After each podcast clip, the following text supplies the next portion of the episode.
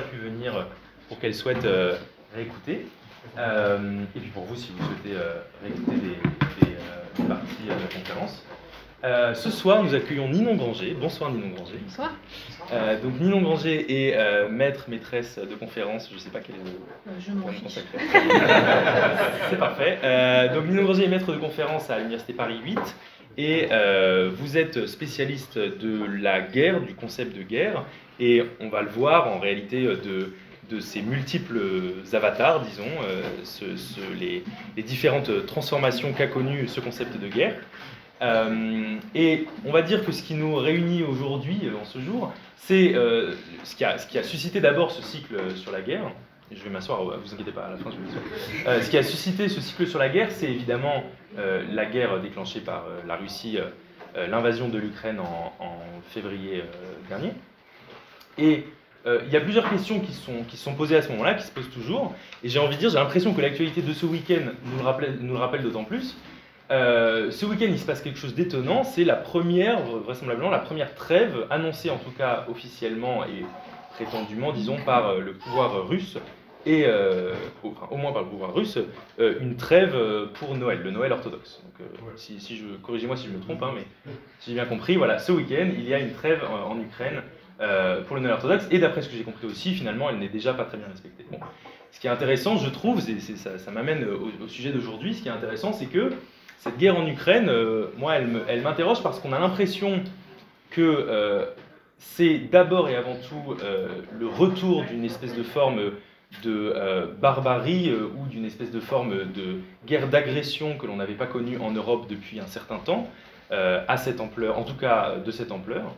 Euh, et donc on a l'impression d'une espèce de retour euh, d'une guerre en quelque sorte à l'ancienne, à savoir un pays qui euh, essaye d'en envahir un autre. Et à l'inverse, on a l'impression aussi que cette guerre serait en quelque sorte d'autant plus traditionnelle que euh, elle est non seulement elle a cet aspect en quelque sorte étrangement barbare, on pourrait dire, dans son agression. Mais ce qui est aussi intéressant, c'est qu'on a l'impression qu'elle obéit à des euh, lois un peu anciennes de la guerre, que, si la guerre avait des lois, qui serait par exemple le fait de faire une trêve de Noël. Et euh, je trouve que ce moment de- du Noël orthodoxe euh, qui, se- qui a lieu ce week-end euh, en Ukraine, ça nous pose précisément cette question, ça tombe très bien, à savoir, est-ce qu'il y a des lois dans la guerre? Est-ce qu'au fond la guerre c'est quelque chose qui peut être circonscrit par un ensemble de, euh, normes, de, manières d'un art, un art de faire la guerre Est-ce que la guerre en quelque sorte ce serait un ensemble de pratiques euh, qu'on pourrait déterminer par avance euh, par lesquelles, disons, un- une force prendrait du terrain sur une autre? Ou est-ce que, au contraire, la guerre c'est quelque chose qui in fine, peut-être essentiellement, abolit en quelque sorte toutes les normes et abolit toutes les lois? Donc voilà, je- je dis cela sans euh, du tout euh, vouloir euh, empiéter sur ce que dira notre invité, qui dira des choses assurément beaucoup plus intelligentes. C'est pour ça que vous êtes là. Et, donc, il y aura trois parties. Je, suis j'ai été formé à la vieille école. Il y aura trois parties dans cette conférence. Et d'abord, ce que je propose, c'est donc qu'on s'interroge sur les origines de ce concept de guerre et en particulier les ambiguïtés qui sont présentes dans l'idée même de la guerre et dans son concept. Et ensuite, on essaiera de voir si on peut parler de loi de la guerre hein, et euh, si on peut en parler aujourd'hui. Je crois qu'on pourrait éventuellement euh, euh, s'intéresser à Thomas d'Aquin si le, temps nous le permet. Et puis, dans une dernière partie, la question ce sera bon, bah, est-ce que finalement la guerre, parler de guerre sans limite, est-ce que ça a un sens et est-ce que c'est ça dont nous avons besoin pour comprendre ce qui se passe aujourd'hui, que ce soit sur le sol ukrainien ou que ce soit dans d'autres guerres dans le monde et à venir?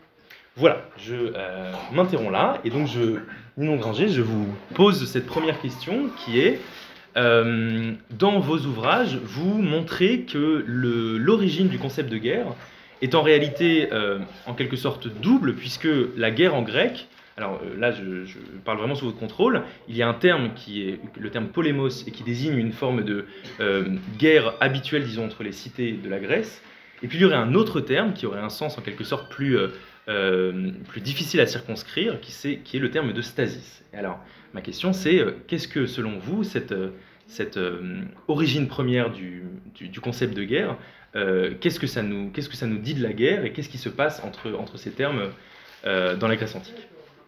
Merci.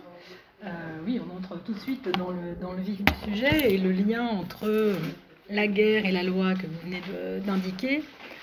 c'est un lien difficile parce que on a envie, on a le désir euh, d'appréhender une guerre euh, qui connaisse des lois ou qui connaisse des règles, par exemple celle de la trêve, qui est un accord euh, réciproque et qui implique une forme de confiance dans l'adversaire. C'est-à-dire que moi j'arrête et je fais confiance à l'adversaire pour qu'il s'arrête de même. Mais s'il décide de trahir sa parole, je ne peux rien y faire. Donc on a envie, bien sûr, d'une guerre qui soit régulée, euh, limitée et encadrée. Euh, et puis, euh, il y a ce terme que vous avez utilisé de barbarie ou de barbarisation, et c'est aussi une image et une idée qui s'attachent à, la guerre, parce que la guerre, bah, c'est tuer des gens. S'il y avait une définition minimale, ce serait celle que Hobbes donne. la guerre, c'est tuer son homme. Euh, donc évidemment, on a envie un peu de, réguler ça, mais euh, on voit bien que quel que soit euh, l'événement guerre que l'on a, a en tête, un exemple, n'importe lequel historique, bah, en fait, il n'y a aucune guerre qui réponde de bout en bout à des règles et à des lois. Même si, et c'est ça qui est toujours intéressant, c'est qu'une règle, elle peut respecter des lois et, puis, et puis parfois, à un autre moment, les transgresser. Euh, donc c'est pour ça que euh, je, pense qu'il est intéressant euh, de revenir à ces deux concepts grecs que vous avez évoqués, polémos et stasis. Pas forcément parce que quand on fait de la philosophie, il faut faire une forme de généalogie, c'est pas, pas du tout ça, mais c'est parce que je pense que ça dit vraiment quelque chose du concept de guerre. Et je parlais du désir là, de, voir une guerre, une guerre limitée. Euh, on pourrait euh, donner euh, le nom de polémos à ce désir-là. C'est-à-dire que polémos, c'est la guerre étrangère, la guerre qui se, qui se fait contre un ennemi étranger.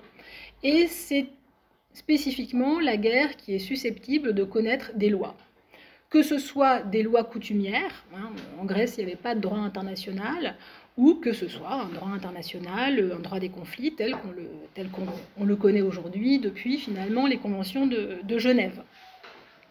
Donc ça, ce serait euh, le polémos, une guerre étrangère, euh, une guerre entre deux entités politiques qui sont véritablement constituées, euh, pas entre deux groupes, et qui est susceptible d'être limitée.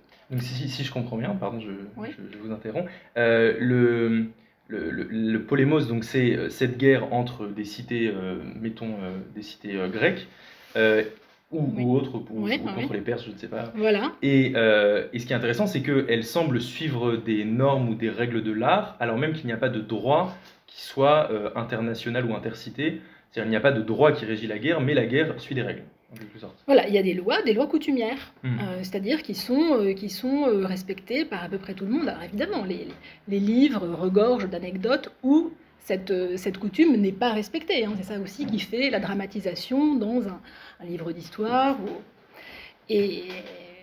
Mais ce sont des, des, lois coutumières, par exemple celles qui consistent, après la bataille, à observer non pas une trêve, mais un moment où chaque armée va aller récupérer ses morts pour pouvoir euh, les, ensevelir euh, de manière, de manière religieuse, on va dire. Donc ça, ça fait partie des lois coutumières. Il y avait une autre loi coutumière dans le monde, le monde antique, qui était un peu aussi la force des choses, mais qui consistait à ne pas se faire la guerre pendant la période d'hiver, parce que les conditions étaient, étaient trop rudes, en fait. Donc ça, ce sont, ce sont des coutumes qui sont on va dire, plus ou moins respectées, mais qui existent euh, et euh, qui sont euh, celles rattachées plutôt à la notion de polémos. Et puis il y a la notion de stasis, qui est celle qui m'intéresse le plus, hein, bien entendu, et qui met un peu du désordre dans, dans, le polémos, qui est très, très on va dire, bah, presque policé. Hein, c'est l'espoir d'une guerre policée, le polémos. La stasis, alors là c'est beaucoup plus compliqué. Euh, d'abord, on n'arrive pas à la traduire. On n'arrive pas à avoir une bonne traduction. Attendez, on va peut-être attendre que la sonnerie s'éteigne. Ok, merci. Pardon. Euh, Donc stasis, c'est un mot qu'on n'arrive pas vraiment à traduire. Non, on traduit très mal. On traduit finalement de plein de manières différentes. Euh, on traduit par évidemment guerre civile, on traduit, on peut traduire par révolution, on peut traduire par insurrection, par sédition, par faction, etc. Tous ces termes qui sont pour le français d'origine latine et non pas du tout euh, grec, alors que polémos, on l'a dans polémique. Hein. Euh, et la stasis, c'est euh, le surgissement d'un désordre d'ordre violent, d'ordre collectif, mais qui ne répond pas au schéma du, du, polémos. Alors, on le traduit souvent par guerre civile parce qu'il y a des stasis dans une cité, mais en fait, c'est beaucoup plus compliqué que ça. Et c'est beaucoup plus. Euh, on n'arrive pas en fait à saisir véritablement ce qu'était euh, ce concept de euh, stasis en grec, qui d'ailleurs, dans les textes, n'est pas seulement limité à l'expression de la guerre. C'est-à-dire qu'il y a des, poèmes. Alors là, vraiment, je, me réfère à, une autrice, une historienne de la Grèce ancienne, Nicole Laureau, qui a vraiment travaillé cette question. C'est son concept, hein, la, la, stasis. Euh, ce, terme apparaît dans des poèmes pour euh, exprimer une forme de conflit, là, véritablement non régulé, mais il peut y avoir, par exemple, la stasis des vents, c'est-à-dire que les vents peuvent se livrer une forme de stasis. Enfin, l'acception politique est quand même la plus, euh, répandue. Et la stasis, c'est le surgissement d'un désordre et d'un désordre qui est, je dirais, profondément contradictoire. C'est-à-dire que la cité se divise. Euh, et à partir du moment où il y a la possibilité de la stasis, eh bien, ça veut dire que euh, l'unité de la, cité est défaite euh, d'emblée. C'est-à-dire qu'il n'y a plus ce lien entre les citoyens qui fait l'unité l'unité d'une cité. Donc évidemment, on comprend pourquoi on, le traduit souvent par, par guerre civile. Mais c'est plus compliqué que ça, notamment euh, avec Thucydide, qui l'utilise beaucoup, qui est la référence sur, euh, sur la stasis, quand il écrit sa guerre du Péloponnèse. Parce que si on lit la guerre du Péloponnèse, euh, on se rend compte que ben, stasis, oui, c'est une guerre civile, mais très souvent, c'est aussi une guerre étrangère. Ou plutôt, pour reprendre les termes de Thucydide, c'est une guerre interne avec une intervention étrangère. Sachant qu'évidemment, euh, l'aspect étranger, l'extranéité, euh, est, euh, est un peu compliqué à saisir, dans la mesure où la guerre du Péloponnèse, c'est une guerre entre Lacédémone et Athènes, mais par cité, multiples cités interposées. C'est-à-dire que les cités. Oui, c'est-à-dire vous avez un groupe de cités de chaque côté C'est-à-dire qu'il y a deux puissances hégémoniques, Athènes et Sparte, et puis, il y a toutes les cités alliées de l'une ou de l'autre.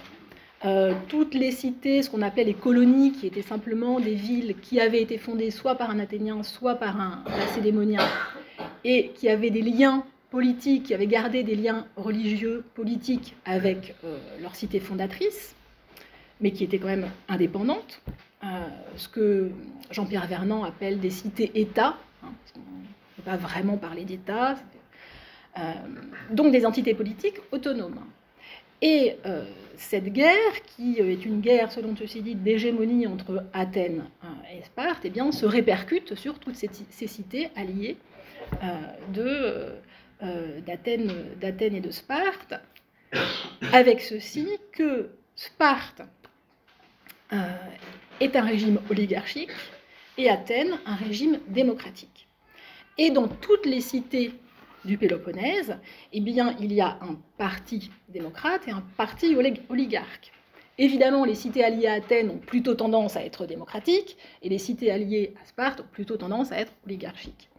Et donc, la stasis, elle surgit, là, où Thucydide en parle beaucoup, euh, entre oligarques et démocrates d'une même cité.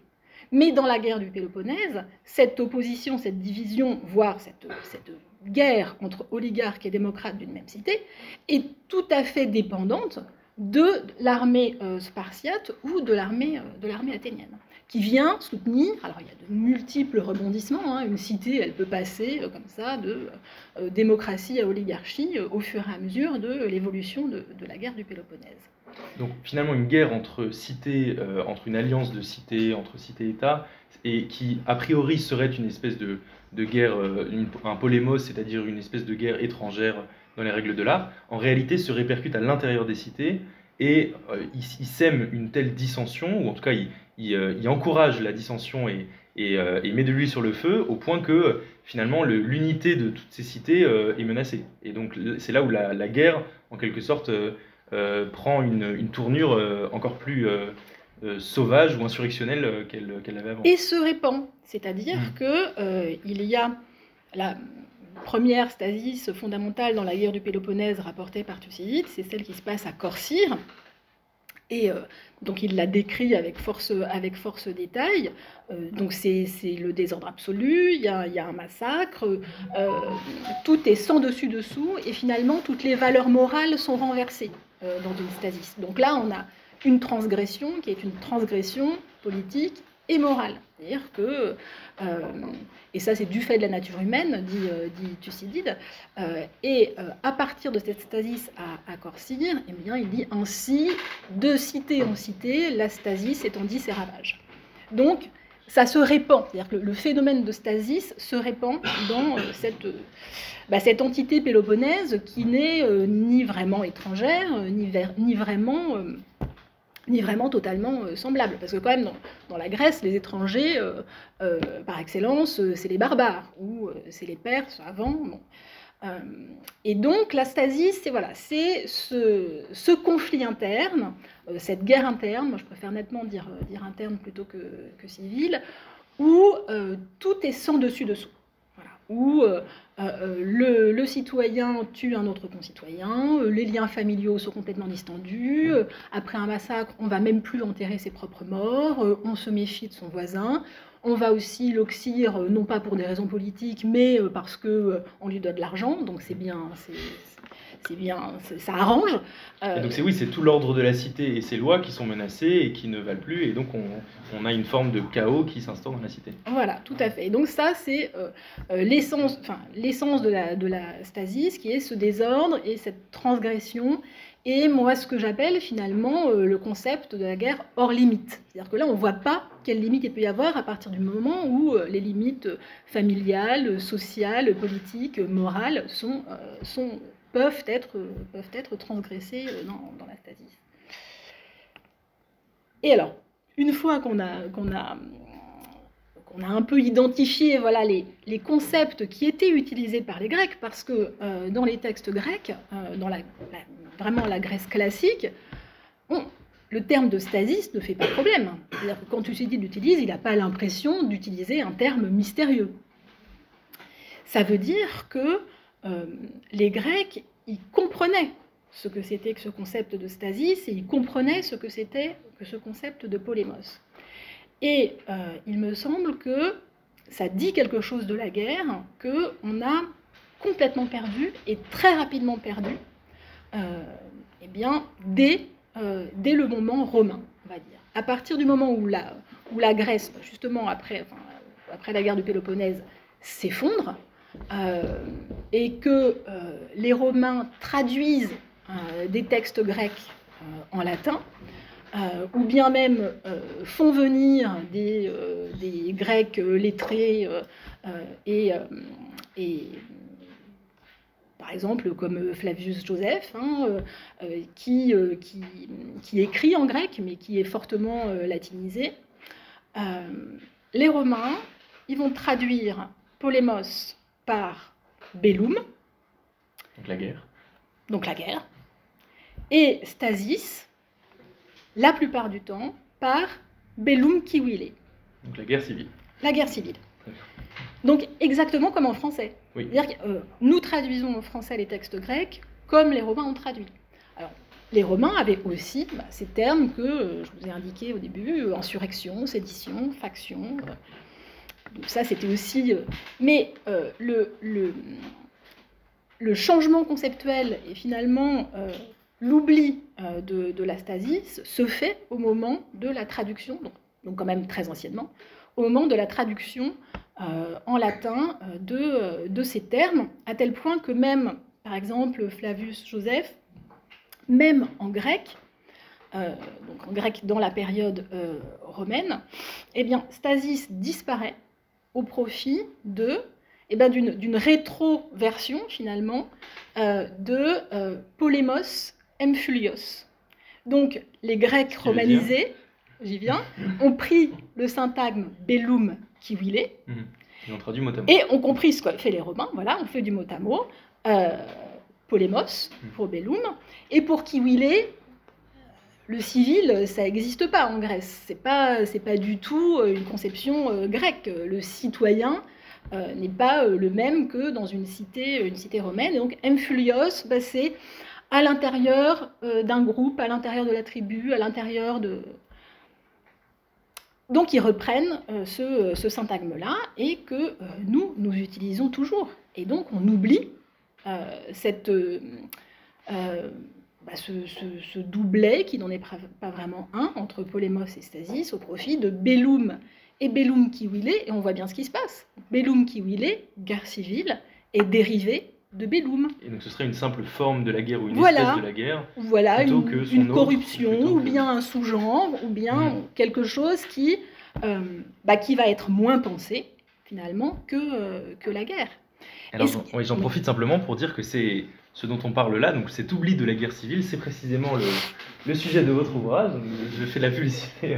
Comme on se croirait à la télé, c'est Oui, vraiment. hein. S'il y a des gens qui ont des contrats à me faire signer dans la salle, n'hésitez pas. Et alors, euh, donc ce livre, Oublier la guerre civile, donc dans ce livre, publié chez Vrin, euh, vous, euh, vous, vous décrivez vraiment cet oubli, donc cet oubli qui est à la fois un oubli dans les textes, c'est-à-dire on a perdu ce mot, stasis, qu'on a même retraduit en grec autrement, et qu'on a, et qu'on a traduit en latin euh, puis en français par euh, guerre civile, comme si donc la, guerre civile n'était qu'une euh, sous-espèce, qu'un sous-genre de la guerre, plutôt que ce que vous semblez dire, à savoir que la stasis en réalité c'est plutôt le, l'autre de la, de la guerre normale, la stasis, c'est la menace perpétuelle qu'il y aurait non seulement dans toute guerre, mais peut-être même dans tout ordre politique, la menace d'une dissension, la menace d'un désordre, et en réalité, le, la, volonté même d'instaurer un ordre politique et de faire, la règle, de faire la guerre dans les règles de l'art, ce serait toujours sur le fond de cette menace, de, cette possible chute dans le désordre complet.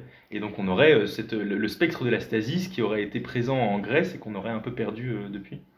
Oui, parce que euh, la stasis, c'est carrément la, la menace de l'extinction de la cité. C'est-à-dire que Nicole Leroux, elle a une, elle reprend à André Breton une expression pour, essayer d'exprimer la stasis, elle parle d'explosante fixe. On pourrait dire simplement implosion. Mais euh, ce qui se passe avec une stasis, c'est immédiatement une implosion euh, de, la cité, un effondrement de la cité sur elle-même, et donc d'emblée euh, son extinction. Donc ça, c'est une menace qui est une menace absolument radicale. C'est-à-dire que c'est oui, c'est absolument effrayant. c'est une figure de l'horreur en fait. Mhm. Et alors moi, il y, a une figure qui, euh, qui m'intéresse dans euh, que j'ai vue dans ce que vous avez écrit. C'était l'idée d'une. Euh, il y avait deux figures dont, je crois, me souvenir, à savoir celle du.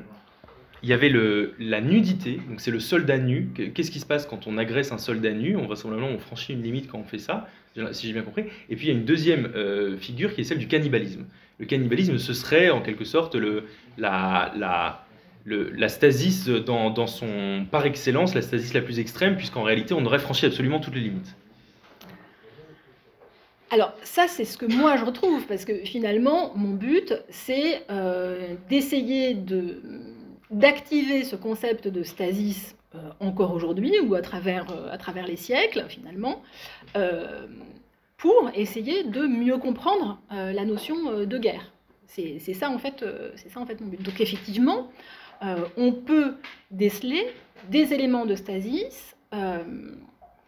et si vous faites allusion à la question de la nudité et du cannibalisme, c'est parce que là, on est devant des transgressions absolues. et qui ramènent la guerre dans bah, une, situation justement qui n'est pas, pas régulée par aucune loi. Alors, je m'explique. la question du soldat nu, ça c'est c'est une, notion qu'un un auteur états-unien contemporain, Michael Walzer, a, a étudié dans son livre qui date des années 70, Guerre justes et injustes. Et il montre, euh, il prend des épisodes comme ça, des anecdotes qui ont été rapportées euh, par, euh, dans des témoignages en fait, hein, des témoignages d'auteurs qui ont écrit sur leur expérience de la guerre, des petits épisodes très très restreints où le fait de voir un adversaire dans une situation incongrue, généralement de nudité, ou quelqu'un qui se baigne par exemple, empêche ou bien euh, inhibe quelque peu euh, eh bien, la, tentation de le tuer. On a un adversaire en face, dans la tranchée en face.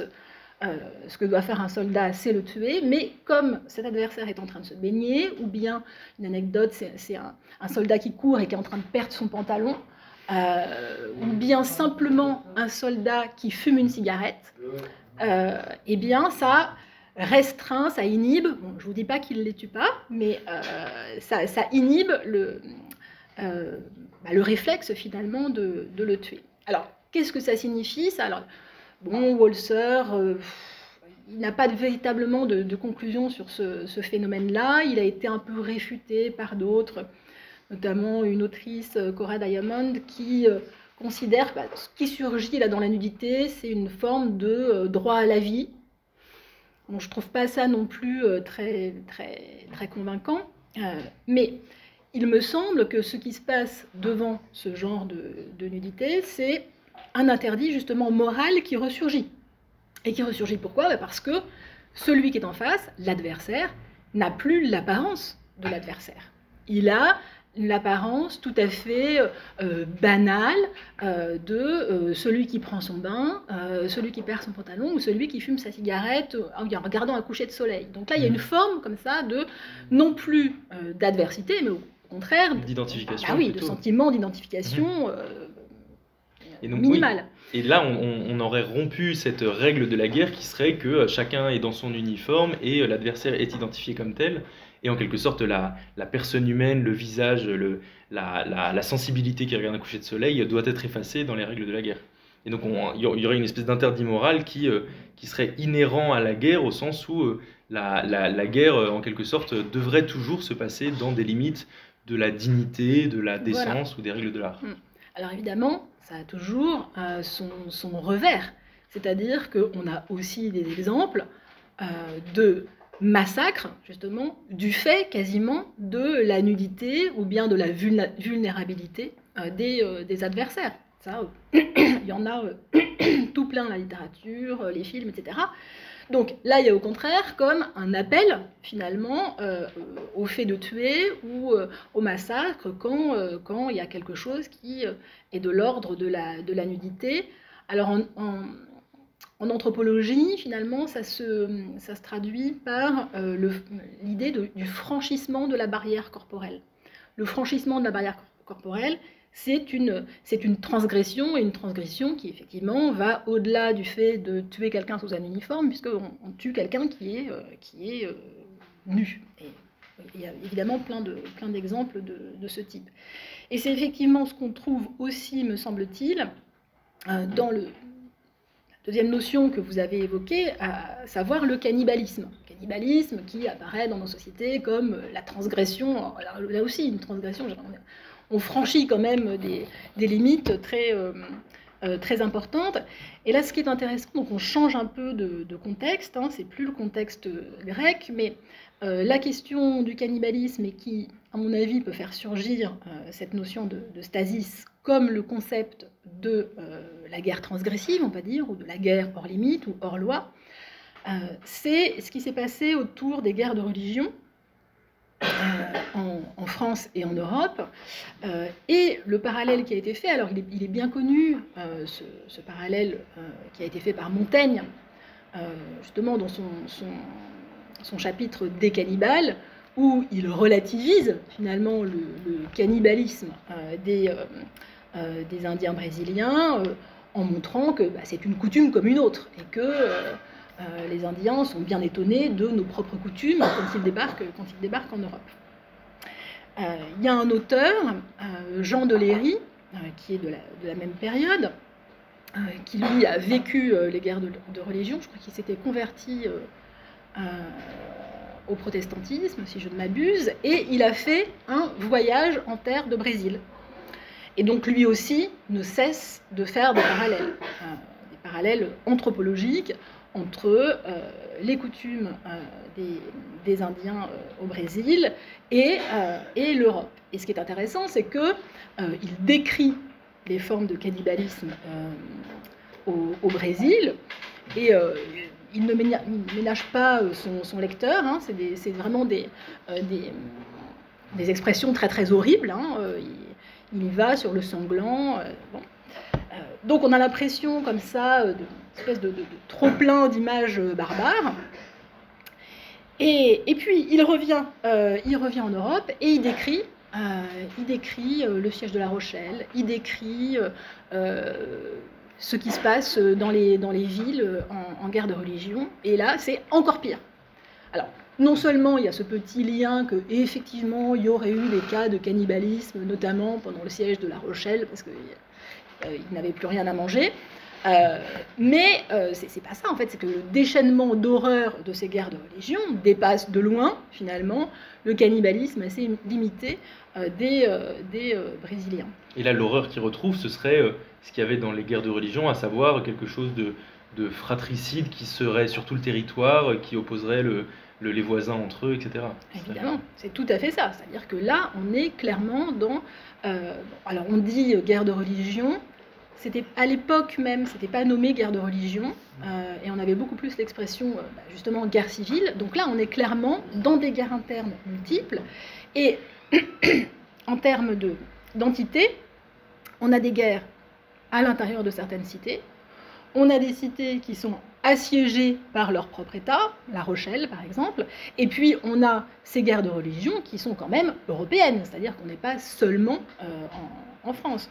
Donc là, on a, vraiment quelque chose, selon moi, qui est de l'ordre de, la stasie, c'est qu'on ne pourrait pas appeler, euh, qu'on pourrait pas du tout appeler polémos, si on se réfère à la conceptualisation et à la terminologie euh, grecque. Et donc ce mot de stasis, du coup, il permettrait en fait de de mieux comprendre certains phénomènes historiques ou même euh, actuels à vous suivre. Et alors, on, va y venir, et avant ça, il y a, euh, moi, quelque chose dans ce que vous dites qui me frappe beaucoup, c'est euh, l'idée qu'une guerre entre des puissances étrangères puisse en réalité semer la dissension ou réveiller des dissensions à l'intérieur même de ces puissances. Et alors moi, je pense là euh, en suivant l'actualité, euh, au fait que l'agression euh, russe de l'Ukraine a été d'abord peut-être voulue par Poutine comme étant soutenue par des partis pro-russes en Ukraine.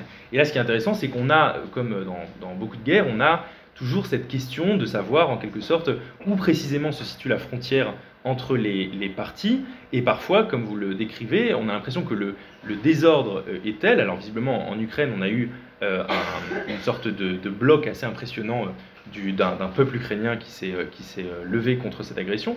Mais on a l'impression parfois dans certaines situations peut-être autres que le, désordre est tel et la dissension est telle que les camps ne sont pas aussi simples à identifier. Et donc on aurait cette espèce de, forme de désordre. Et alors ça me, ça me fait venir à cette, à, cette question qu'on peut se poser aujourd'hui quand on voit à la fois d'une part un pays qui en agresse un autre et qui euh, en profite euh, et qui utilise une, dissension qu'il réveille, etc., dans le pays euh, agressé, et aussi un pays qui perpètre, du verbe perpétrer, qui perpète, perpétue, perpétue Alors, il y a perpétuer. Ah, comme perpétuer et perpétrer, c'est le même Non, c'est pas la même chose. Bah justement, donc on dit qui perpétue des massacres ah non, alors qui perpètre. Qui perpètre des massacres. Merci beaucoup. On est arrivé. Euh, un pays donc qui perpètre des massacres. Euh, je pense donc au massacre de, de euh, en Ukraine. Et là, on a vraisemblablement aussi une certaine limite qui est franchie. Alors ici, elle est un peu différente et elle existe, je crois, au moins dans les conventions de Genève qui sont euh, ne pas agresser de manière disproportionnée des civils, etc. Enfin, éviter le plus possible les morts civiles. Et là, on arrive à des, à des considérations aussi de droit international et de, questions de crimes contre l'humanité. Et ça, c'est les questions qui pourront se poser peut-être un jour, si un procès, le procès de Vladimir Poutine, disons-le, peut avoir lieu. Voilà, bon. Et la question, du coup, là, que, je, me pose, c'est est-ce que cette notion d'une guerre qui devrait se dérouler selon certaines normes et qui peut parfois les excéder, et je pense à la notion de guerre juste, qui a encore aujourd'hui été souvent invoquée, est-ce que, cette, est que cette notion peut encore avoir de l'actualité? Est-ce qu'elle a de l'actualité? Et euh, si oui, est-ce qu'elle joue un rôle en fait dans, le, dans la conception euh, moderne de la guerre? Alors là, vous avez soulevé plein plein de, choses en même temps. Donc je ne sais pas si je peux arriver à, rendre tout, euh, tout très homogène. alors simplement pour, pour l'Ukraine, oui, c'est un exemple vous l'avez dit, on a l'impression que c'est une guerre voilà, entre Russie et Ukraine, mais, mais en fait, euh, il y a euh, des éléments internes et des éléments externes. Euh, des éléments internes à l'intérieur de, l'Ukraine, et effectivement, on, imaginait que Poutine serait bien davantage soutenu par les pro-russes à l'intérieur de, l'Ukraine. et puis il y a aussi tout ce jeu très très chaud-froid finalement euh, d'alliance euh, avec, enfin d'alliance ou euh, d'opposition ou de guerre froide réactivée avec les États-Unis, la Chine, que fait l'Europe, etc. Donc il y a des éléments extérieurs, enfin que l'on dit extérieurs dans, dans, dans, cette guerre, comme à mon avis dans plein de guerres. C'est-à-dire que l'astasie, ça pourrait être aussi l'évaluation du degré d'intervention étrangère dans une guerre interne, ou même l'inverse. Donc, pour, euh, pour revenir à cette, euh, donc la notion de guerre juste. En fait, vous êtes passé de la notion de procès à la notion de guerre juste. Mm. Et je pense que euh, en philosophie, il faut faire une nette distinction entre ce qui est de l'ordre du droit pénal international, qu'on connaît, qu'on peut espérer en ce qui concerne Poutine, qui, ont, a été mis en œuvre bah, en ex-Yougoslavie, avec les tribunaux pénaux pour l'ex-Yougoslavie, ou bien pour, euh, pour le Rwanda. Donc ça, c'est le droit international pénal qui existe, euh, qu'il faut faire exister. Euh, ça, c'est une chose. Et puis, il y a les doctrines ou les théories de la guerre juste qui, à mon sens, peut-être qu'un juriste ne dirait pas la même chose, mais qui, à mon sens, sont, appartiennent clairement à, au domaine de, je dirais, la philosophie politico-juridique. Donc il y a le, moral d'un côté et le juridique de l'autre Eh bien, il y a le droit positif d'un côté, avec le droit, pénal international, et puis le droit naturel. Et les théoriciens de la guerre juste, ce sont des théoriciens du droit naturel, qu'on appelle des jus naturalistes, euh, et qui euh, n'ont pas idée euh, de fonder un droit positif. et à peine, pas vraiment un droit pénal. La peine, c'est une justice rétributive. C'est pas, pas ça véritablement qui est pensé dans euh, les théories de la guerre juste. Euh, ce, qui est important en fait dans les théories de la guerre juste, alors on peut les faire remonter à Cicéron dans euh, le De des devoirs, à Augustin. Augustin qui commence à, se demander si c'est bien chrétien de, de, faire la guerre à Thomas d'Aquin euh, et aux théoriciens du droit naturel du XVIIe euh, siècle, on va dire, Grotius.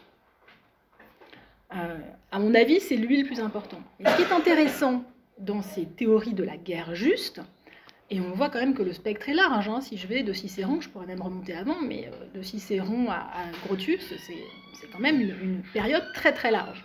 Et pourtant, il y a une vraie cohérence euh, au-delà euh, au des siècles, euh, concernant ces théories, ce qui, à mon avis, est très important dans ces théories de c'est qu'elles veulent introduire de la rationalité, de la raison dans le phénomène guerre. C'est-à-dire qu'elles prennent la notion de guerre et elles essayent d'y mettre de la raison. D'ailleurs, si on regarde Thomas d'Aquin, euh, Grotius, ce sont des démonstrations qu'ils font. Véritablement, des démonstrations. Et leur but, c'est euh, de limiter la guerre. Véritablement de limiter. Alors, pas dans le sens où euh, on établirait des lois internationales que tout le monde serait censé respecter, mais parce qu'on va déduire des lois naturelles et finalement d'une certaine forme de morale ce qui est permis et ce qui n'est pas permis, ce qui est licite, liquette pour Thomas d'Aquin, et ce qui est ce qui n'est pas licite. Et donc ça, c'est vraiment une tentative de la raison philosophique, je dirais, de limiter la guerre, de lui donner des cadres. Et les théories de la guerre juste, à peu près quelles qu'elles soient, euh, c'est une série de conditions à remplir. Et alors, qu'est-ce que ça peut être par exemple ces conditions euh? Alors, ça, j'ai mes petites notes quand même, parce que je ne connais pas tout, tout par cœur. Euh, alors,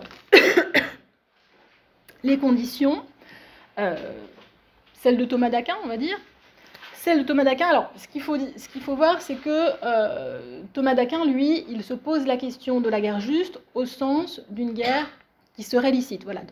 Euh, est-il permis de faire la guerre? C'est-à-dire, dans quelles conditions est-il permis euh, de faire la guerre? Et il faut voir qu'il pense la guerre et la guerre juste sur le modèle bah, finalement du procès. C'est-à-dire que celui qui mène une guerre juste, euh, c'est celui qui a subi un dommage, qui a subi une injustice, euh, et euh, on doit rétablir finalement cette balance, cette balance de, la justice. Alors, il y a trois conditions essentielles pour, pour Thomas d'Aquin pour qu'une guerre soit juste, et il faut que les trois soient remplies. c'est absolument, ça doit être exhaustif. il faut qu'elle soit déclarée par une autorité légitime. C'est-à-dire qu'on ne peut pas s'en remettre euh, à des individus. Euh, dans une guerre, les intérêts particuliers et les intérêts collectifs euh, ne peuvent pas forcément s'entendre. Par conséquent, il faut que ce soit une autorité légitime, anachroniquement on dira l'État, qui déclare la guerre. Il faut que cette guerre réponde à une cause juste. Ça, c'est...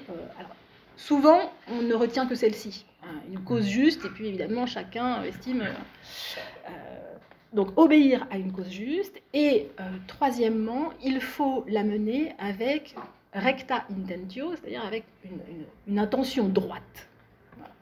Et ça, euh, c'est euh, plutôt l'intention droite, c'est Thomas d'Aquin dit que c'est que le chrétien doit finalement être mener sa guerre conformément aux prescriptions de, de l'Église concernant euh, le bien et le mal. Et c'est intéressant que euh, la notion de bien et de mal, elle vient uniquement dans cette condition-là. Et alors, ça veut dire que ça concerne cette, euh, distinction entre le bien et le mal, elle intervient au cours de la guerre dans les actions menées pendant la guerre ou elle intervient aussi dans la cause elle-même?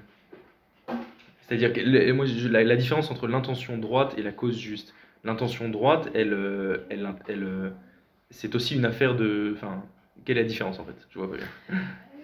Euh, la cause juste, c'est celle que vous allez défendre. Mhm. C'est euh, celle qui fait que euh, vous, c'est vous qui avez subi un dommage, donc vous avez une, une, cause qui fait. Là aussi, on a souvent confondu guerre juste et puis guerre défensive. On voit bien en quoi on peut interpréter une guerre juste comme seulement une guerre défensive, mais c'est pas c'est pas ce que fait c'est pas ce que fait Thomas d'Aquin.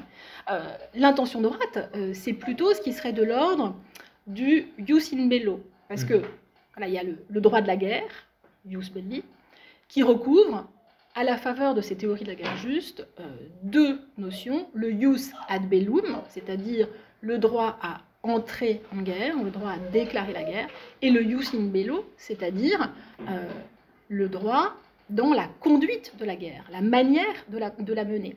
Et ça, on est plutôt du côté de la recta intentio, euh, parce que simplement, c'est pas parce que vous avez une cause juste que vous avez le droit de massacrer euh, hmm.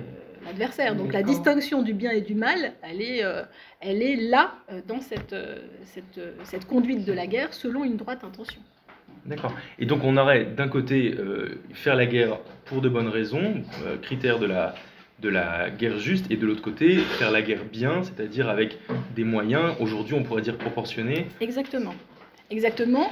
Et euh, euh, il y, a des avatars hein, de, des, théories de guerre juste. Alors, les théoriciens de guerre juste, pour moi, se limitent au, droit naturel, mais euh, il y a des penseurs beaucoup plus récents. Il y a une espèce de reviviscence de la notion de guerre juste, à mon avis, au tournant des années 2000. au-delà des phraséologies politiques ou de gouvernants qui l'utilisent un peu, George Bush utilisait la notion de guerre juste. Hmm. Pour justifier l'intervention en Irak et, en Afghanistan.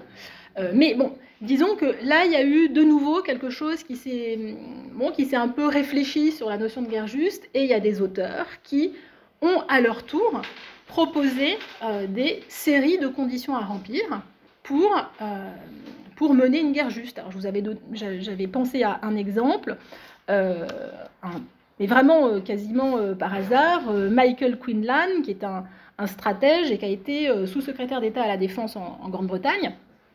Et lui, il le dit, hein, c'est sa série, c'est cause juste, cause proportionnelle, right intention, intention droite, donc on retrouve exactement l'expression de Thomas d'Aquin, autorité légitime, prospect of success, donc on, on attend quand même que notre... On ne fait pas euh, d'action désespérée, euh, on attend quand même euh, de, réussir. dernier ressort. Voilà, ça c'est le jus ad bellum.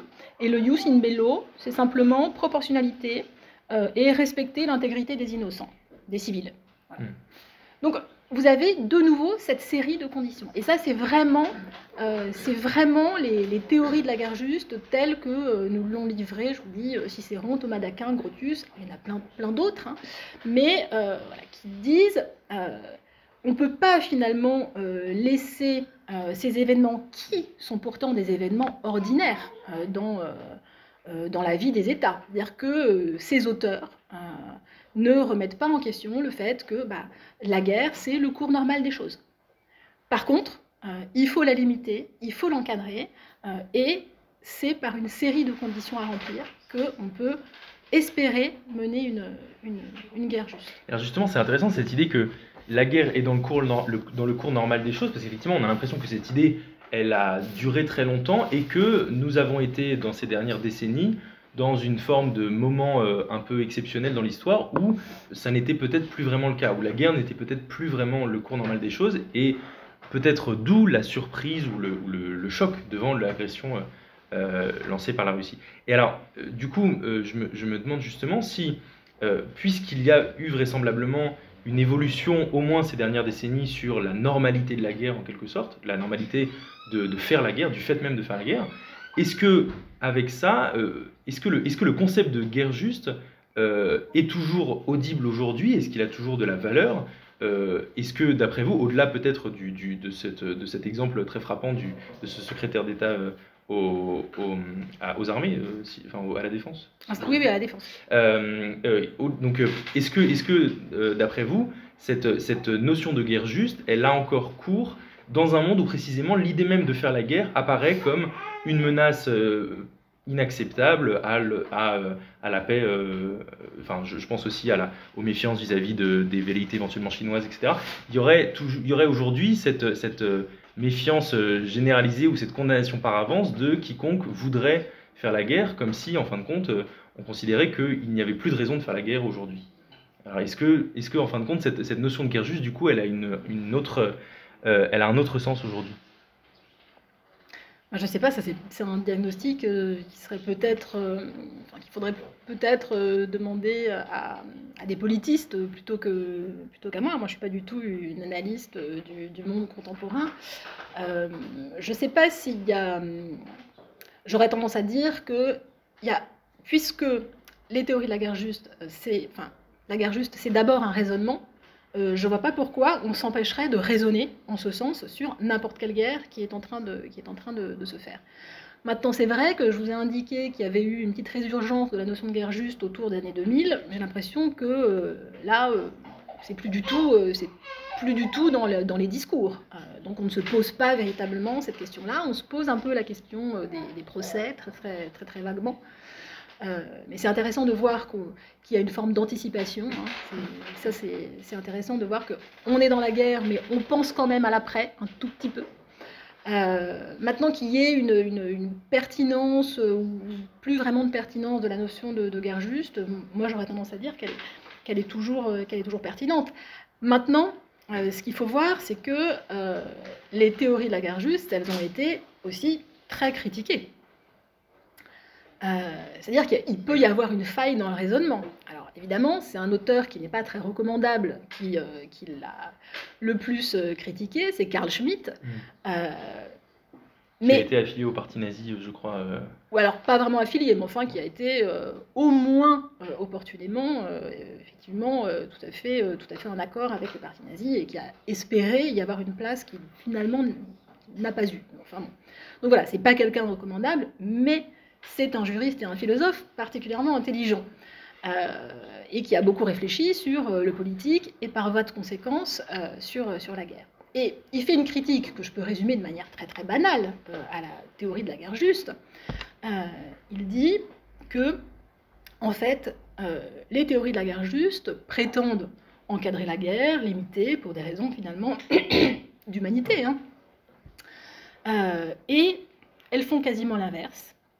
Parce que, euh, à partir du moment où moi je considère que je mène une guerre juste, ça signifie automatiquement que mon adversaire mène une guerre injuste. C'est-à-dire que la guerre ne peut pas être juste des deux côtés. Et donc ce qui se passe, c'est que euh, à partir du moment où je suis dans une guerre juste, eh bien je peux me déchaîner contre mon ennemi puisque lui est injuste. Mhm. Lui n'a pas de cause juste, euh, n'a pas de, n'est pas légitime finalement à mener, euh, à mener cette guerre. Donc, il en arrive à dire que l'idée de guerre juste, enfin la notion de guerre juste, est une notion discriminatoire, discriminatoire de, l'ennemi.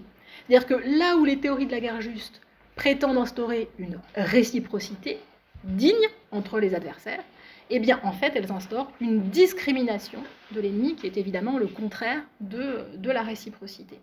Donc ça c'est une critique qui est quand même, alors bon, on peut, on peut critiquer la critique, hein, bien entendu, mais c'est une critique quand même, euh, c'est une critique qui, euh, qui porte.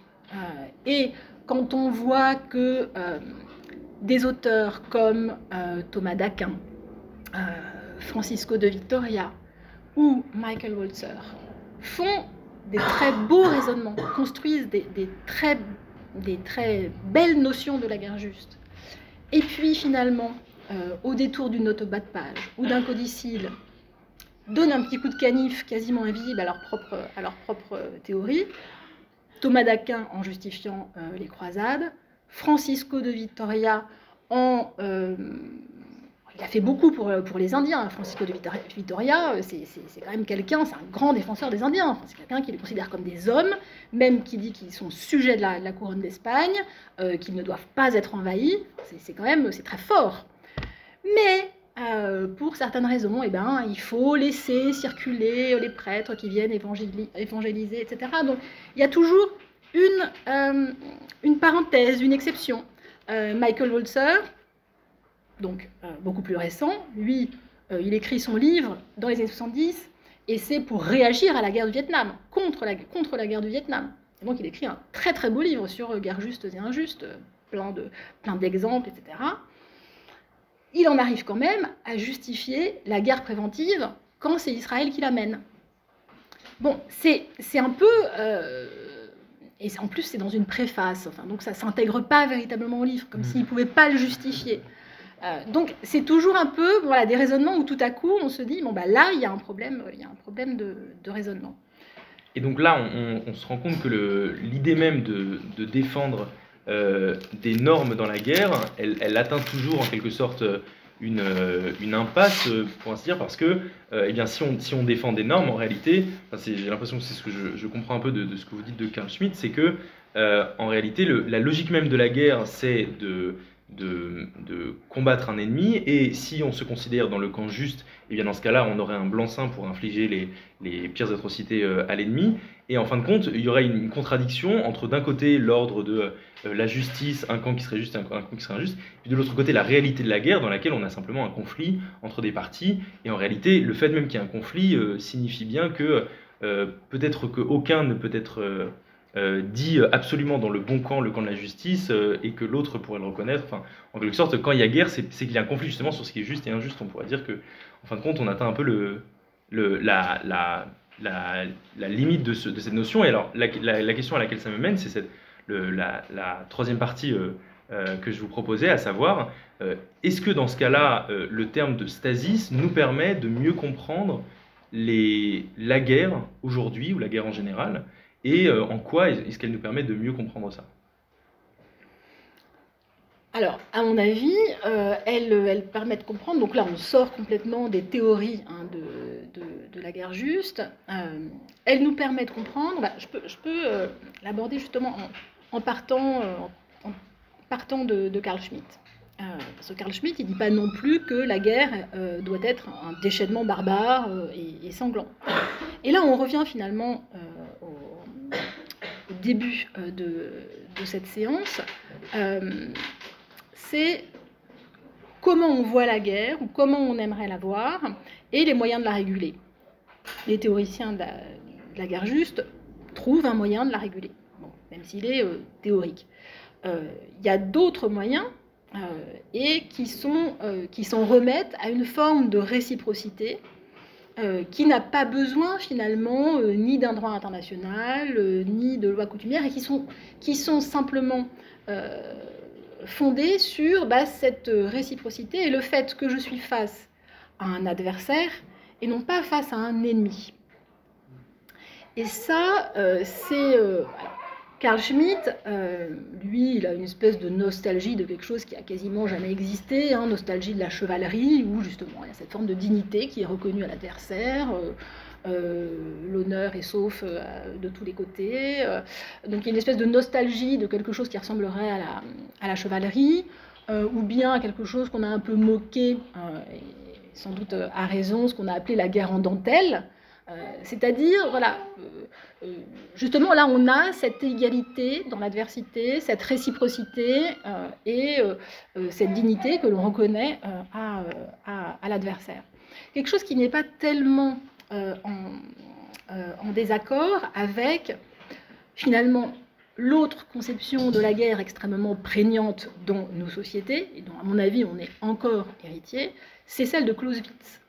On n'a pas du tout parlé de Clausewitz jusqu'à maintenant, et, euh, je pense que c'est bien, parce que Clausewitz c'est un stratège, c'est pas, c'est pas, un, penseur, c'est pas... Mais Clausewitz... Karl von Clausewitz, un, un, stratège allemand qui a écrit un ouvrage qui s'appelle De la guerre au 19e siècle, début du 19e siècle je crois, et qui est un des effectivement souvent cité comme étant à la fois le, celui qui a écrit le grand manuel de stratégie de la guerre et en même temps le théoricien de la guerre comme étant la continuation de la politique par d'autres moyens. Exactement. Et lui, sa définition de la guerre, c'est entre autres, alors c'est effectivement la continuation de la politique par d'autres moyens, ça mais c'est aussi, il dit, un duel à grande échelle. Et donc là, on a cette idée de la guerre comme un duel à grande échelle, et à mon avis, c'est absolument euh, réducteur. C'est-à-dire penser la guerre, qui est un affrontement entre des groupes, entre des entités collectives, sur le modèle de quelque chose qui se joue entre deux adversaires, et effectivement hyper codifié, un duel c'est hyper codifié, c'est entre deux individus, deux individus qui sont parfaitement à égalité et qui se reconnaissent une même forme de dignité. C'est bien pour ça qu'il y a le, duel. Donc, dire la guerre, c'est un duel à grande échelle, ça me semble, euh, justement ignorer, euh, et presque volontairement, ce qui est de l'ordre de la stasis, c'est-à-dire ce qui est de l'ordre de la transgression. Alors évidemment, Clausewitz, il fait une très belle œuvre de stratège, il, parle de tous ces, mouvements euh, dans, la bataille, il distingue tactique et stratégie, il, il, a une vraie réflexion là-dessus, mais la notion de guerre, à mon avis, est totalement euh, réductrice euh, et il me semble que nous en sommes aussi euh, héritiers. Parce qu'elle ignore ce qui, justement, dans la guerre, n'est pas codifié, n'est pas réciproque, n'est pas digne des deux côtés. et donc, à mon avis, elle occulte une grande, une grande partie de la réalité de la guerre qui peut surgir même dans des guerres que l'on ne dirait pas spontanément civiles. Vous parliez de massacres euh, pendant la guerre euh, en Ukraine, et dans les guerres récentes, euh, on en a eu.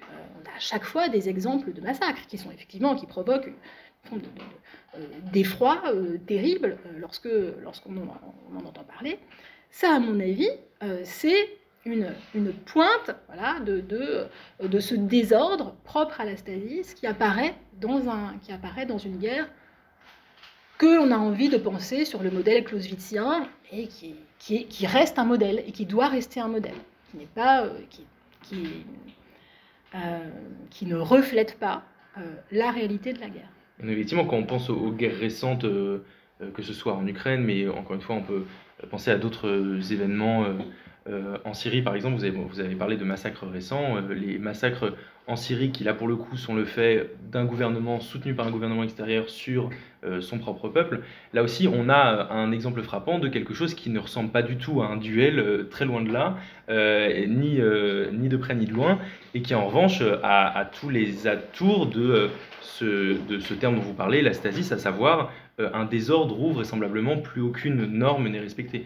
Alors, est-ce qu'en est fin de compte, le, le, les guerres récentes gagne à être euh, observé avec euh, cette, euh, cette question-là ou cette perspective-là. Vous parlez de stasiologie, je crois, dans, vos ouvrages. et donc, en fin de compte, la stasiologie, qu'est-ce qu'elle peut nous, apprendre ou en quoi elle peut nous aider à mieux comprendre les guerres et ce qui, ce qui s'y déroule qui pourrait transgresser les normes? Alors, stasiologie, moi je l'utilise, je l'utilise dans mon sens, mais il y en a d'autres possibles mon sens, la sociologie, ce serait simplement l'étude euh, de n'importe quel événement belliqueux euh, qui intègre euh, l'idée de transgression, parfois même l'idée de, profanation, parce qu'il y a aussi une dimension de sacré quand même qui, se joue là-dedans, et qui s'intéresse aux hors-limites de la guerre, quand bien même on aurait l'impression d'être dans une guerre étrangère, régie par le droit international, etc. etc. il me semble que la sociologie pourrait étudier le degré, on va dire, d'entropie, le degré de désordre, le degré de hors limite de, de n'importe quelle guerre, et ça pourrait quand même nous donner des outils, parce qu'on est on est quand même très désemparé finalement devant euh, euh, euh, ces, massacres qui sont rapportés de manière journalistique ou sur la manière dont Bachar el-Assad traite, ses, propres, ses propres citoyens. On est quand même très très désemparé. Qu'est-ce qu'on fait? On n'a pas les outils de droit international. la question de l'ingérence s'est vaguement posée au début et puis a été complètement, complètement oubliée il me semble que la stasiologie, en tant qu'étude, hein, moi j'ai pas d'autres prétentions, pourrait justement euh, s'intéresser à ces éléments de la guerre, cet élément de la guerre qui a été occulté depuis, euh, euh, finalement la traduction, romaine des, notions latines. Mais il y a d'autres acceptions de stasiologie. Alors il y a celle de Giorgio Agamben, mais qui lui, il a fait une petite conférence euh, très inspiré de Nicole Laureau et euh, on lui, il estime qu'il faudrait faire une stasiologie au sens où il faudrait faire une étude des guerres civiles.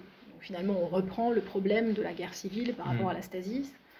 Euh, mais il y a des stasiologies, bah, Carl Schmitt, de manière un peu provocatrice, parle dans une note de stasiologie. C'est une note un peu compliquée et il prend, il, dit, il prend comme exemple la, mort de Jésus-Christ et euh, il dit, mais Jésus-Christ n'est pas mort euh, comme, un juif, euh, comme un juif révolté, il est mort en esclave.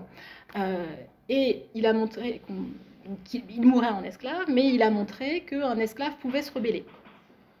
Donc ça, c'est comme ça qu'il fait un petit, un petit élément de stasiologie, il utilise le, terme. On aurait l'élément d'insurrection en quelque sorte, euh, d'insurrection sociale et de désordre social. Exactement. Et c'est cet élément-là qui est repris par des auteurs, des philosophes euh, français euh, comme, comme Derrida ou comme Jean-Luc Nancy, qui eux aussi, mais c'est quelques lignes à chaque fois, il faut vraiment, faut vraiment les, chercher, parlent de stasiologie, alors pas de stasiologie peut-être pas, mais de stasis, justement en réactivant ce sens que la stasis avait en grec, du de se lever, et de euh, se, dresser contre. Donc là, effectivement, on a cet élément euh, d'insurrection possible, voire d'une compréhension un peu révolutionnaire de, euh, de la notion de stasis. je crois que vous écrivez d'ailleurs quelque part que le stasis a donné le mot grec anastasis qui est un des, dont l'un des sens est la résurrection, la résurrection du, du Christ.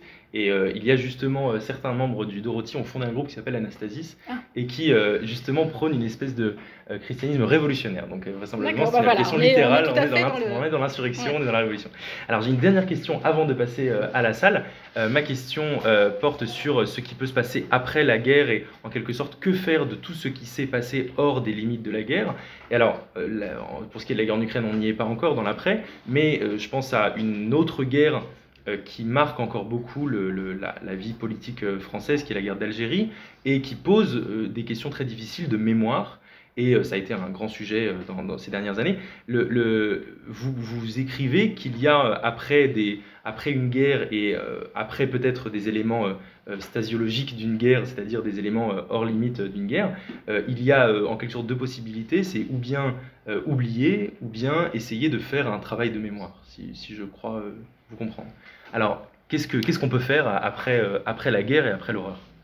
Euh, Alors, moi, je ne parle pas du tout du travail de mémoire. Il y a plein de gens qui, s'intéressent très très bien. Euh, non, simplement, la, mémoire, elle peut être intégrée à... on va rester dans la continuité de ce qu'on a dit jusqu'à maintenant. Elle peut être intégrée à quelque chose qu'on pourrait nommer, à partir des théories de la guerre juste, et qui a été nommé comme tel, c'est pas moi qui l'invente, euh, le jus post bellum, c'est-à-dire le droit après-guerre. Et ça, à mon avis, alors là évidemment il y a des questions mémorielles, mais pas seulement. Euh, c'est une notion qui n'existe pas dans les théories de la guerre juste, qui n'est pas utilisée par Cicéron, par Thomas d'Aquin, par Grotius, etc. Pas du tout.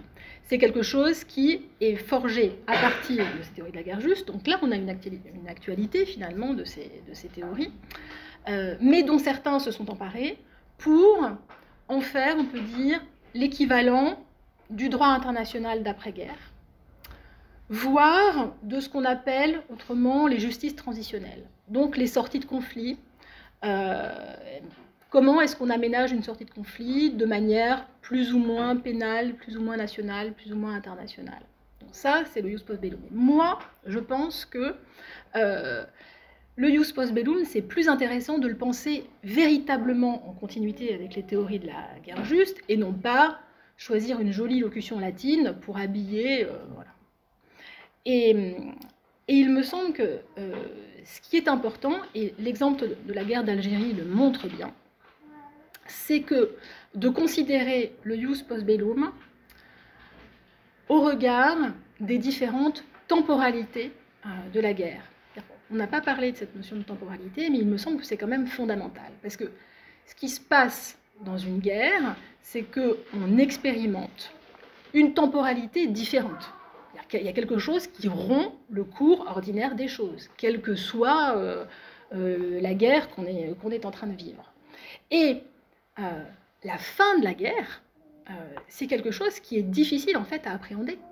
la fin de la guerre, c'est pas forcément euh, c'est pas forcément l'armistice, euh, c'est pas forcément le traité de paix.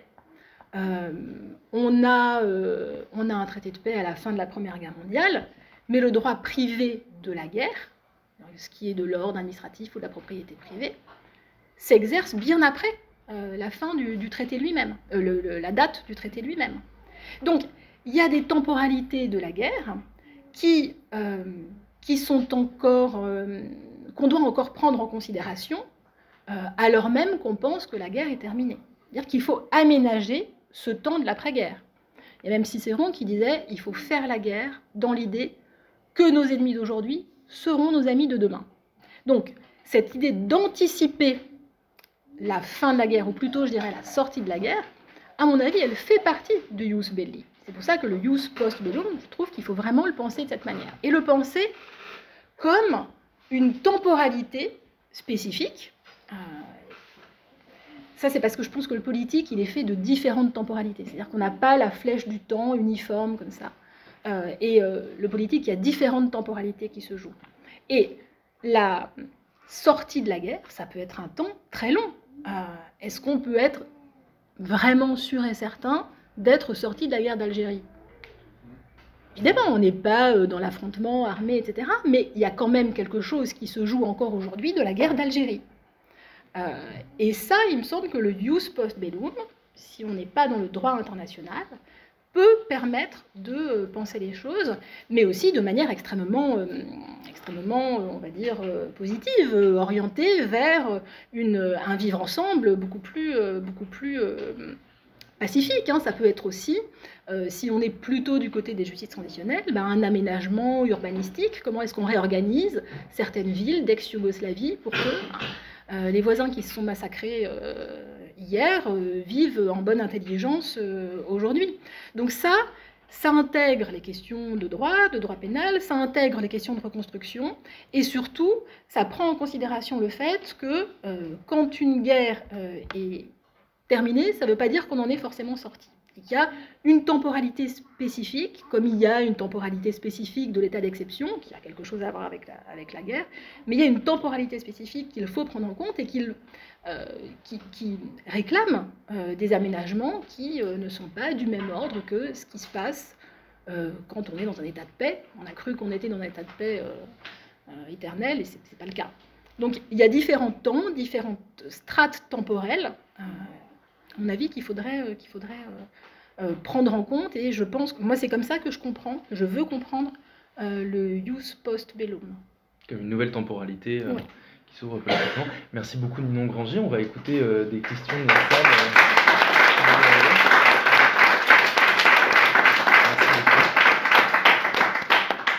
Alors, s'il y a des questions euh, dans l'auditoire, on peut euh, vous écouter. Oui, génial. Alors, vas-y. Bah, merci beaucoup, j'ai trouvé ça vraiment passionnant.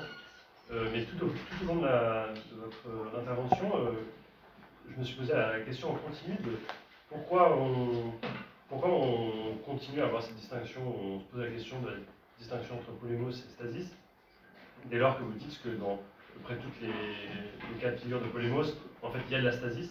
Est-ce qu'une une voie peut-être un peu simplificatrice, mais de résoudre cette, euh, cette question, c'est-à-dire en fait que la stasis, qui parfois prend la forme d'une polémos pour dans cette considération, mais, mais en fait le propre de la, de la guerre, ça serait d'être une infraction et est-ce que, est que, ça, c'est un cas de figure qui a été euh, exploré ah, moi, je suis entièrement d'accord avec vous. Vraiment. Euh, je pense que stasis, pour moi, c'est le concept de la guerre. et polémos, bon, même si là, on est simplement en train de, construire des concepts, hein, mais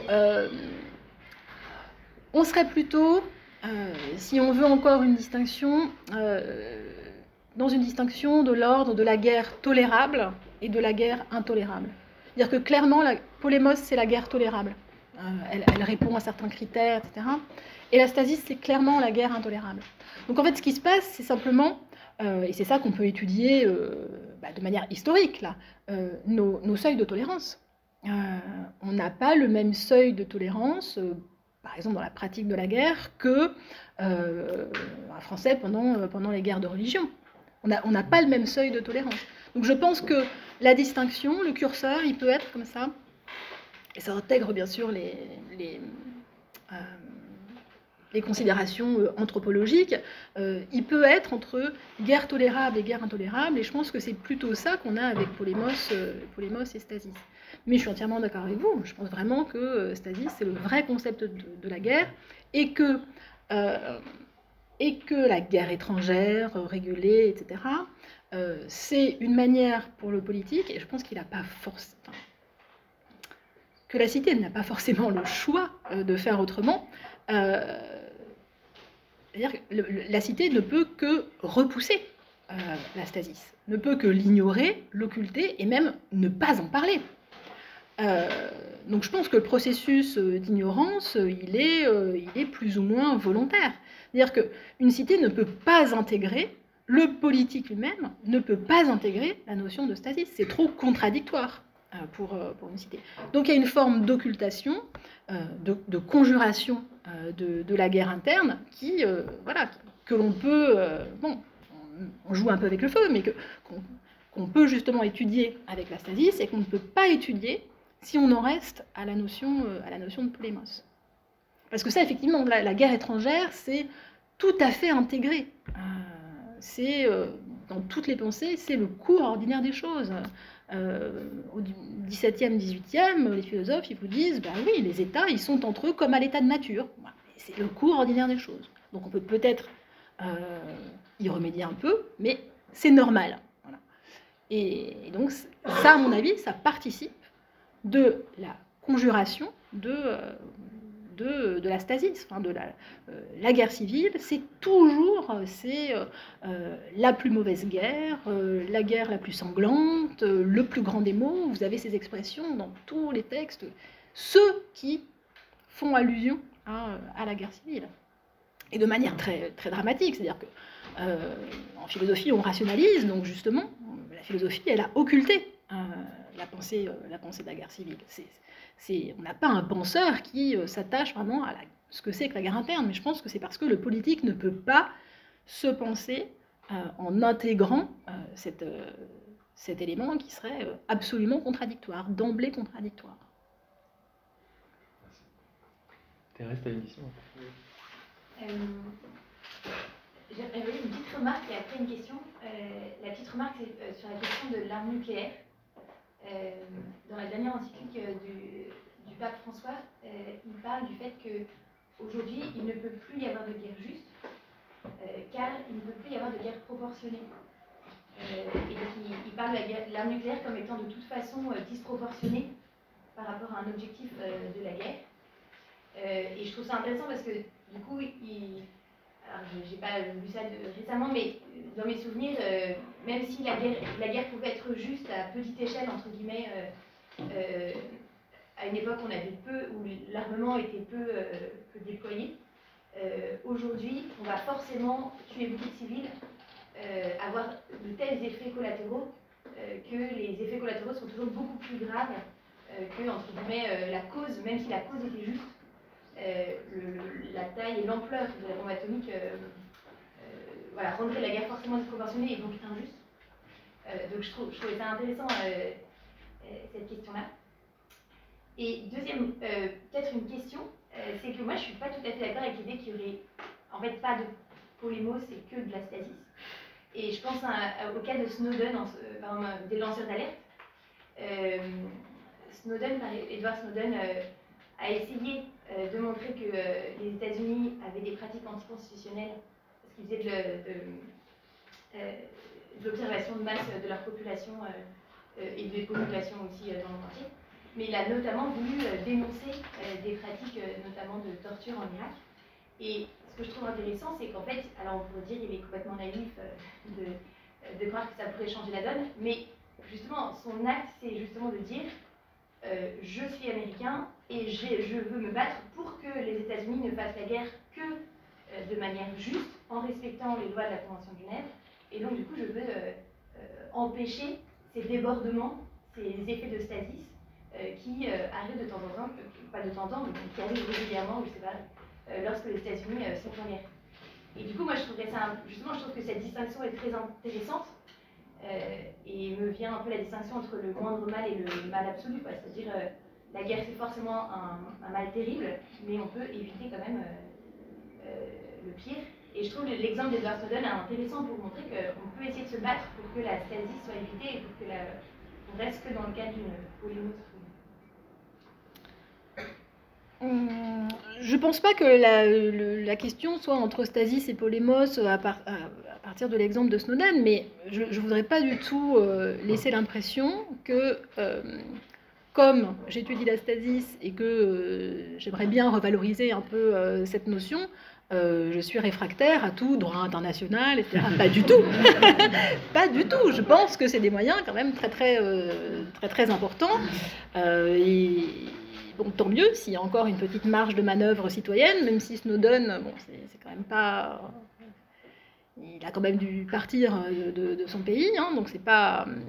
Une marge constitutionnelle, démocratique très très euh, limitée, mais euh, qui est toujours des moyens pour éviter. Alors, c'est pas pour éviter la stasis, là en l'occurrence, c'est pour éviter une une perversion de la démocratie par elle-même. C'est ça le, la question de Snowden. Alors qui s'exerce là à propos euh, de guerre, mais, mais pas seulement, hein, sur plutôt effectivement, comme vous l'avez dit, sur la surveillance euh, généralisée euh, et l'analyse de données. Mais donc je ne pense pas qu'il agisse de cette manière pour éviter, éviter une stasis. Mais encore une fois, je ne veux pas du tout donner l'impression voilà, que comme tout est stasis généralisé, il n'y a rien à faire, pas du tout, du tout. Euh, mais c'est quand même, euh, euh, je pense que c'est important de voir que, c'est deux, deux, questions totalement différentes, d'étudier, voire de promouvoir un droit international pénal, et un droit international tout court d'ailleurs, et la question de la guerre juste. parce qu'en fait, c'est pour ça que j'ai insisté sur l'idée de, théorie. La guerre juste, c'est une théorie. Il n'y a pas de guerre juste. Il n'y en, a sans doute jamais eu. c'est une, théorie qui, permet de penser la guerre et qui permet de penser une guerre limitée. Euh, mais euh, c'est, même qui parle de doctrine de la guerre juste.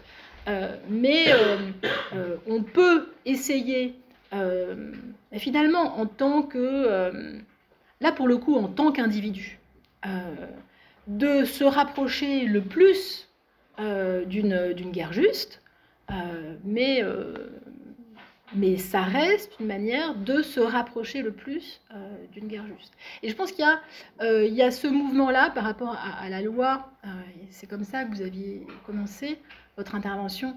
il y a quelque chose qui est de l'ordre de se rapprocher le plus d'une loi, loi plus générale possible. Ça peut être loi morale, ça peut être une loi du droit international, mais se rapprocher le plus d'une loi, euh, je pense que ça, c'est plus, euh, plus, plus pragmatique finalement comme, euh, comme situation. Et du coup, on évite cette opposition qui est, je vous l'accorde, un peu, un, peu, un peu radicale et un peu, un peu à l'emporte-pièce, on va dire, entre la guerre régulée et puis le déchaînement, interne. C'est que euh, on est toujours, il y a toujours un, asymptotisme finalement par rapport à la régularité.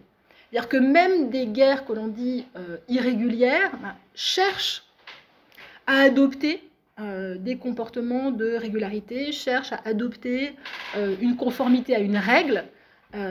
ça, ça s'est vu hein, dans, les mouvements de guérilla ou dans les, les mouvements de résistance pendant la Seconde Guerre mondiale. Il y a une recherche, enfin une recherche euh, une tendance à chercher une forme de régularité, alors même qu'on est dans totale irrégularité euh, juridique. Hein, euh, les groupes de résistants pendant la Seconde Guerre mondiale ou les groupes révolutionnaires d'Amérique latine dans les années 60, ils étaient totalement irréguliers. Ce n'étaient pas des armées régulières, ils n'étaient pas reconnus, comme tels, mais euh, euh, ils, avaient des structures, ils avaient des hiérarchies, euh, ils avaient des signes distinctifs, tous ces éléments-là qui participent d'une forme de régularité que l'on a dans une armée dûment, dûment formée. Donc il y a toujours cette tendance, c'est-à-dire qu'on est on est toujours en train de, je parlais de curseur, mais de, de jouer, c'est pas le terme, mais voilà, de se rapprocher ou,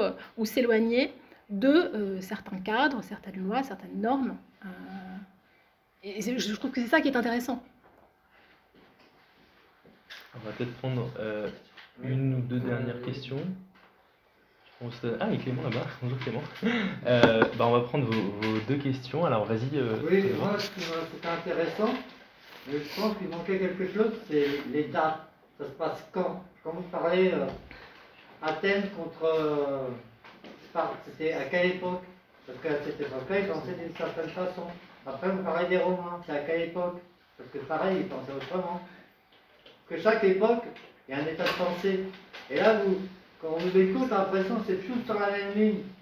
Alors, je crois, que justement, mais je vous, laisse répondre, mais je crois que justement, ce qu'on a essayé de, montrer, ce que Ninon Granger a essayé de montrer, c'est qu'il y avait une évolution. Oui, et que par exemple, les Grecs. Oui, oui, d'accord. Et alors simplement, pour résumer un point qui a été dit, pour résumer un point qui a été dit, c'est que euh, chez les Grecs, donc euh, pendant la guerre du Péloponnèse, euh, c'est quelle date la guerre du Péloponnèse? 4e siècle avant Jésus-Christ. 4e siècle avant Jésus-Christ. Il y avait donc ce, concept de, stasis qui était différent du concept de polémos. Et puis après, chez les Romains, on a perdu le concept de stasis. Donc là, chez les Romains, date donc, de... deuxième, premier siècle avant Jésus-Christ. Cicéron, premier siècle avant Jésus-Christ. Voilà, ça, ça éclaircit. Ah, pardon. Bravo. 3, ça peut exister, 3. Euh, c'est la légende. 3, c'est avant. C'est, ah oui. La guerre de 3. Oui, oui, ça c'est 8e siècle avant ou 9e siècle avant. C'est, euh, enfin, dans le film, c'est 3000 ans avant les écrits. Ah non. Bah, le, la guerre de Troie, de, de, enfin, a priori, c'est plutôt 9e siècle avant Jésus-Christ, 8e siècle avant Jésus-Christ, quelque chose comme ça. Donc on est bien avant. Ouais. Et habillé comment, les mecs On en parlera, on en parlera. On écoute, euh, on écoute la dernière question, si tu veux bien. bah voilà, parfait. On écoute la dernière question, si tu veux bien. Clément, vas-y, ouais. Oui, bonsoir madame. merci beaucoup pour votre, euh, finalement, vous nous avez appris qu'un mot existait et nous l'ignorions. C'est la, stasis, vous découvert ce concept ce soir. Et en fait, j'aimerais juste revenir d'abord par une remarque et par une question plus directe sur euh, que- quelle est l'origine de cet oubli. en fait. Pourquoi est-ce qu'on a oublié ce mot-là Euh, euh, Comment dire ça Euh, Quand on perd un concept, quand on oublie un concept, il peut se passer plusieurs choses. Quand on perd un mot, peut-être qu'on peut se dire que la chose qu'elle désigne n'existe plus. C'est la phrase de Nietzsche. On a cru que là où cessait le règne des mots, cessait aussi le règne des existences. Donc ça, c'est le premier risque, c'est qu'à partir du moment où on perd cette faculté de dire quelque chose, ben, on n'arrive plus à la voir. Et j'imagine que votre démarche, c'est ça. C'est de réengager tout un champ conceptuel et théorique pour dire, ben, ça, ça existe, et on n'en parle pas correctement. Si on n'en parle pas, si on n'en parle pas correctement. Et puis, il y a peut-être aussi une autre possibilité euh, psychologique qui se dégage, c'est que quand on perd un mot, on perd un genre aussi, on perd une réalité générique. Mais on se retrouve quand même face à des choses qui existent, et donc du coup on en vient forcément les appeler par des, des noms propres, des singularités. C'est-à-dire que si là je perds l'usage du concept de lampe, j'en ai au plafond, je vais devoir les appeler bah, Huguette, euh, Marie-Antoinette, et ainsi de suite.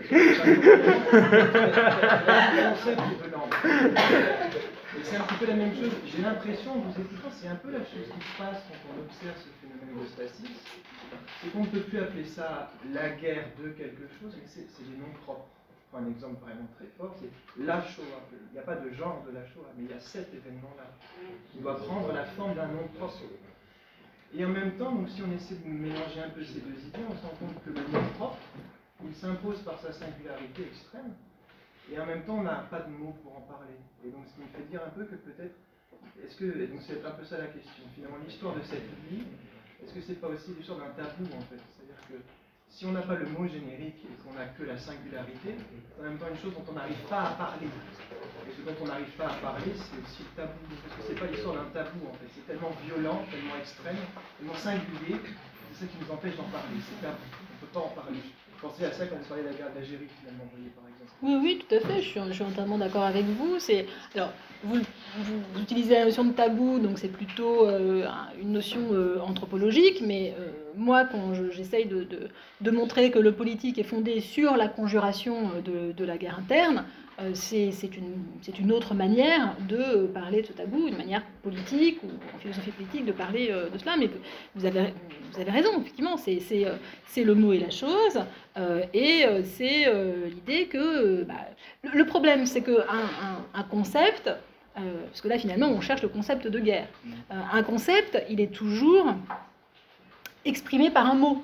Euh, et euh, nous ne pouvons pas faire autrement que de réfléchir avec des mots et de conceptualiser, parce qu'on est tout le temps en train de conceptualiser, de conceptualiser avec des mots.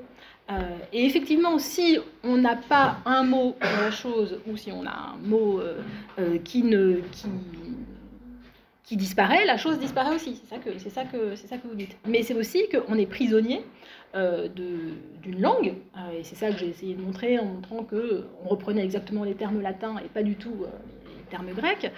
On est aussi prisonnier d'une langue qui imprègne les concepts, puisque ces concepts, on ne peut pas les exprimer autrement qu'avec ces mots. Donc, effectivement, c'est une forme de, réhabilitation du concept euh, que, bah, que, que j'appelle de mes voeux avec cette notion de stasis, que d'ailleurs je ne traduis pas, hein, de manière assez lâche aussi, parce que la traduction c'est aussi important, mais euh, que, que moi je ne, je ne traduis pas. Alors, il y avait un autre élément dans votre question euh, auquel je voulais répondre. Les noms propres peut-être ou les, Euh, choix, ça? oui, oui, non, et puis, et puis euh, l'exemple de la guerre, d'Algérie est très parlant, et là, euh, la confusion, elle est très très visible euh, pour ce qui est du, du politique, parce que euh, la guerre d'Algérie, on ne l'a pas appelée guerre, guerre d'Algérie pendant longtemps, et euh, l'État français euh, n'a reconnu que c'était une guerre que finalement très très récemment. On parlait des événements d'Algérie, pour d'autres euh, d'autres guerres du même type, on parlait d'opérations de police, etc. Donc on voit bien ce qui se joue dans la langue de l'occultation de cette notion de cette notion de guerre interne, hein, si on ne veut pas parler de, de stasis, et qui est tout à fait pertinent justement pour la guerre d'Algérie, parce que la guerre d'Algérie, entre guerre étrangère et guerre interne, je ne vois pas qui pourrait euh, rendre un jugement définitif et dire c'est ça et pas ça. Euh, donc euh, la, question la question des noms, ou plutôt des termes, moi j'aurais tendance à dire des termes, euh, est effectivement euh, fondamentale, d'autant que euh, la notion de guerre, elle est euh, extrêmement galvaudée, notamment dans euh, le discours politique, c'est-à-dire, là en l'occurrence, enfin, je veux dire, le discours des gouvernants. C'est-à-dire que l'image de la guerre, la métaphore de la guerre, elle est vraiment ultra utilisée euh, dès que euh, voilà, il y a un attentat, guerre au terrorisme, Il y a un virus, un guerre à la Covid ou guerre à la vie chère. Donc c'est quand même une, une- une phraséologie qui est très très répandue, mais ce sera toujours guerre. Ce sera pas, ce sera pas guerre civile. Ninon Granger, vous avez publié, publié La guerre civile, Stasis chronique d'une disparition. Vous avez également publié donc euh, euh, plus récemment, je ne sais pas lequel est le plus récent. Le plus récent, c'est celui-là. Celui-ci, donc l'urgence et l'effroi, euh, là c'est édition Lyonnaise, l'état d'exception, la guerre et les temps politiques. Et je n'ai pas Et le si, si, c'est horriblement cher. C'est pas moi qui les fixe. Je préfère pas le dire. et euh, et euh, voilà, troisième ouvrage, donc de la guerre civile. euh, et là, il n'y a même pas marqué le prix, donc je ne peux même pas faire semblant. Voilà. Et il y a les dates des livres? Ah oui, il y a les dates de, il y a les dates de toutes les guerres mentionnées. euh, elles sont dans les livres, n'hésitez pas. Et donc, vous pouvez euh, les acheter euh, dès à présent ici, euh, auprès de Ninon Granger. Et euh, surtout, euh, mais aussi, euh, vous pouvez euh, aller au bar qui va rouvrir. Payer avec la carte le livre au bar. Oui, alors ça faut voir, mais oui, sans doute. Et euh, enfin voilà, il y a des moyens de paiement qui peuvent s'arranger. Et, et surtout, voilà, donc il y a la tireuse et, et le vin. Merci beaucoup à toutes et à tous d'être venus. Donc, si, si le thème de la guerre, si le thème de la guerre vous intéresse, vous pouvez revenir vendredi prochain pour une conférence sur Fratelli Tutti, euh, une conférence de théologie avec Dominique Lang. Et puis le mardi euh, 24 janvier, cette fois ce sera de l'économie, on va parler de l'industrie de l'armement en France avec un économiste Claude Serfati. Ce sera passionnant. Merci encore d'être venus et très bonne soirée. D'abord une catchphrase à la fin, un truc. euh, Bon, bah, merci vraiment beaucoup d'être venu. Euh, J'espère que ça allait. Ah oui, je pense que. Ah oui, c'est- c'est- assez. Non, c'était parfait, c'était parfait vraiment. euh, C'était tout à fait ce qu'on ce qu'on espérait et je pense que j'étais ravi de voir que plein de gens étaient intéressés euh, et, euh, et- et, enfin, même les, les- la technicité les- ne les rebutait pas. C'est ça que je trouve très positif, c'est que. D'accord. Euh, je dis technicité parce que simplement c'était un mot grec, c'est pour ça, mais sinon c'est pas du tout ah, non, non, non, non.